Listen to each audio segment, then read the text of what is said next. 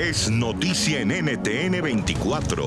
Hola, soy Gustavo Alegretti y hoy con Aldana Vales del Centro Internacional de Periodistas y con Pepe Díaz Briseño, periodista corresponsal de Reforma en Washington, analizamos los últimos acontecimientos de inestabilidad en Estados Unidos provocados tras la muerte de George Floyd, un afroamericano que murió a manos de la policía. Es un momento eh, sumamente delicado, es eh, realmente un momento icónico de la presidencia de Donald Trump. Estamos acostumbrados a poses eh, realmente eh, grandilocuentes, pero lo que ocurrió ayer sin duda será recordado por su presidencia como realmente el cenit de esta propuesta que él pone frente a la mesa. Él no quiere ser el presidente de la conciliación, él quiere ser el presidente de la ley y el orden. Él mismo lo dijo en este discurso ayer y utilizando palabras rimbombantes como terroristas domésticos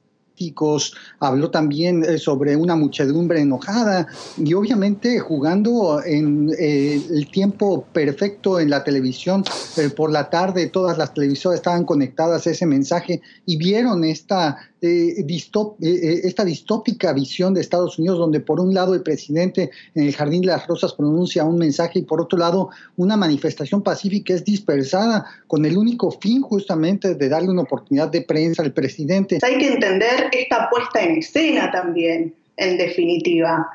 que también hay que recordar lo que había pasado el día anterior, en el que los reportes de los medios de, de Estados Unidos daban cuenta de un presidente en el búnker de la Casa Blanca. Contrasta la, puesta en escena de ayer del anuncio, contrasta mucho con esos reportes que se habían dado y que también con los análisis que siguieron te dan cuenta de que Trump quiso mostrar lo contrario, justamente de lo que había pasado el domingo en Washington. Entonces yo también quiero sumar eso a esta, a esta reflexión y a este análisis que estamos haciendo de lo que pasó ayer en Washington. Esta fue parte de la conversación que usted pudo escuchar en el programa Club de Prensa que se emite de lunes a viernes a las nueve y media de la mañana, hora de Ciudad de México y Quito, diez y media, hora de la costa este de Estados Unidos en NTN 24.